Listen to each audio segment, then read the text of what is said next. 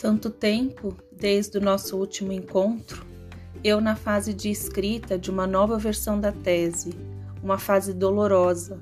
A solidão nos pega e a sensação de que está tudo ruim também. Mas aí volto aos registros do encontro do dia 10 do 7, minhas anotações e a gravação, um acalento. Nesse grupo me sinto aprendendo em companhia, assim como nos diz o casal Formosinhos e como a Eliana colocou em seu registro do encontro de abril, que também se sentia. Eu anunciei nesse encontro que esse seria o último, no qual geraria dados para minha pesquisa. Daqui por diante, continuaremos em companhia, mas de outras formas. Falei sobre as cartas que escreveria a vocês em agosto, setembro, depois que enviasse o texto à minha orientadora. Mas calma, porque eu ainda não enviei a ideia das cartas permanece. Vim ao drive ver se alguém tinha conseguido escrever algo sobre esse encontro, sem registros por aqui. Mas não tem problema, isso não é só para ser uma tarefa. Se não houve tempo, vontade ou o que quer que seja para estarem aqui, não será isso que enfraquecerá nossos diálogos. Aliás, esses dias mesmo estávamos falando no grupo do Whats e nos encontrarmos, virtualmente, claro, para conversar e matar a saudade. Então as conversas, reflexões e aprendizagens continuarão.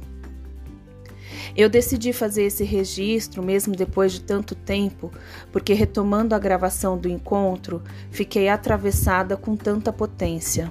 A Verusca e a Eliana fizeram a leitura dos registros do encontro de abril. Quanta cutucada! Verusca usa a palavra escuta para resumir o encontro e seu registro dele.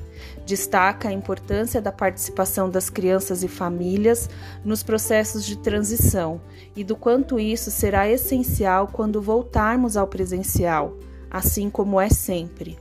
Precisamos conversar com as crianças sobre a escola para a qual voltarão.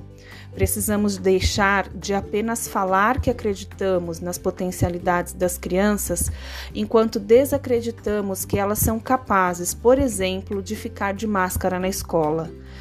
Tenho visto tanto adulto fazendo barbaridades que tenho cada vez mais certeza que as crianças são mais capazes de seguir os protocolos de saúde do que nós. Esse grupo, nossos encontros, são a materialização, do meu ponto de vista, do conceito de experiência do Jorge La Roça, que a Eliana traz em seu registro. Ao contrário do que ele afirma sobre o oposto de experiência, de que tudo o que se passa está organizado para que nada nos aconteça, nós temos buscado acontecimentos em nossas práticas e acho que esse grupo pode ser chamado de acontecimento formativo. A Eliana também traz uma célebre frase de Walter Benjamin em seu registro. Nunca se passaram tantas coisas, mas a experiência é cada vez mais rara. Isso precisa ser superado. Mas como? O que podemos fazer para viver experiências e permitir às crianças que também as vivam? E Dewey também dá uma passadinha no registro da Eliana. Quando um professor diz que tem 10 anos de experiência, será que tem mesmo? Ou tem um ano repetido 10 vezes? Provocador. Sobre a minuta do protocolo de volta às aulas, que alegria ver que todo mundo terá que usar prato de vidro e talher, a Eliane nos disse. Que assim como disse Tonucci em uma dessas lives de quarentena, essa nova escola que vem sendo construída permaneça. Eu li trechos do livro sobre as transições, as páginas 203 e 181. Na página 203, Credo Pedagógico para as Transições Educativas. 1. Um, na vida da criança, as transições não são um acontecimento esporádico, antes um modo corrente de, de viver. 2. O processo educativo da criança envolve contínuas transições ecológicas. 3. O modo de viver o processo educativo em transições ecológicas continua é, contínuas apela a um modo de viver a educação que fortaleça a identidade da criança. 4. O sucesso das transições não depende da prontidão da criança individual em processo de transição, mas da prontidão de todos os participantes e dos contextos entre os quais transita. O envolvimento dos pais na jornada de aprendizagem contínua das crianças é mais benéfico para as transições do que o seu mero envolvimento no momento específico das transições. Essas formas de envolvimento potenciam-se.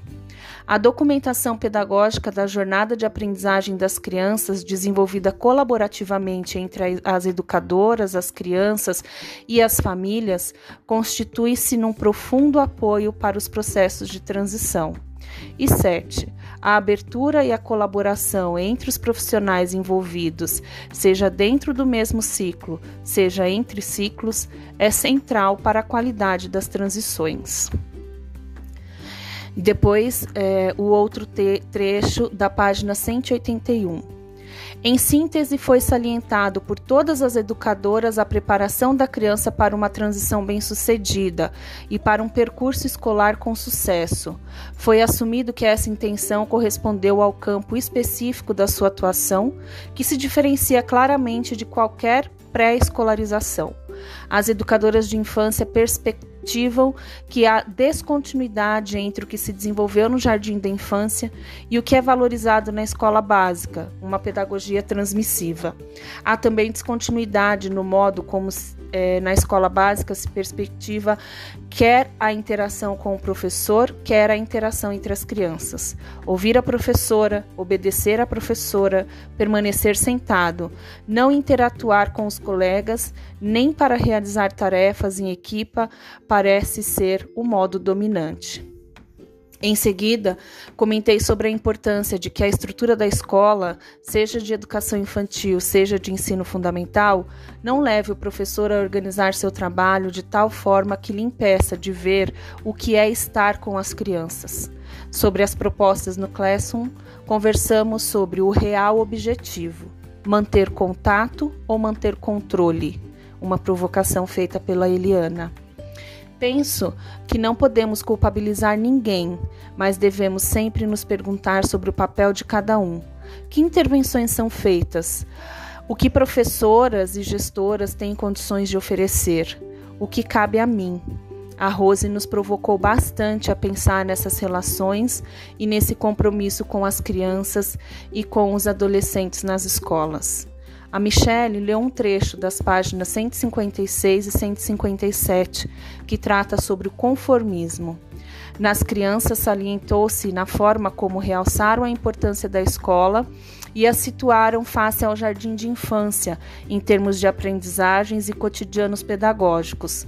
Manifestou-se ao perpassar no seu discurso a diferenciação de disciplinas e de desempenhos escolares e a seleção que lhes está associada. Nos pais, evidenciou-se na aceitação e no conformismo com a nova cultura escolar, com as suas exigências e processos de funcionamento. Esse conformismo é por vezes apenas aparente, pois significa a inevitabilidade de algo impossível de contornar. A distinção entre os dois níveis institucionais, já anteriormente caracterizada, emergiu nos cotidianos vivenciados, nas rotinas de trabalho, nos procedimentos metodológicos e também no papel do, do aluno e do professor.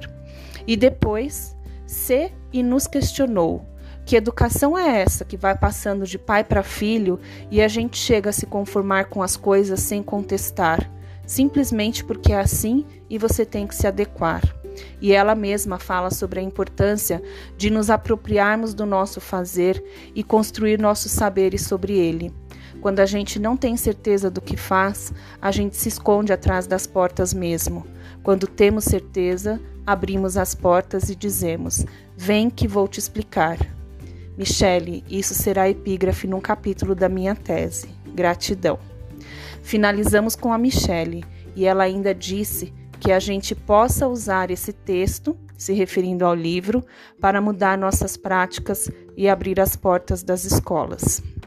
Fechamento com chave de ouro deste encontro, porque afinal nos veremos em breve.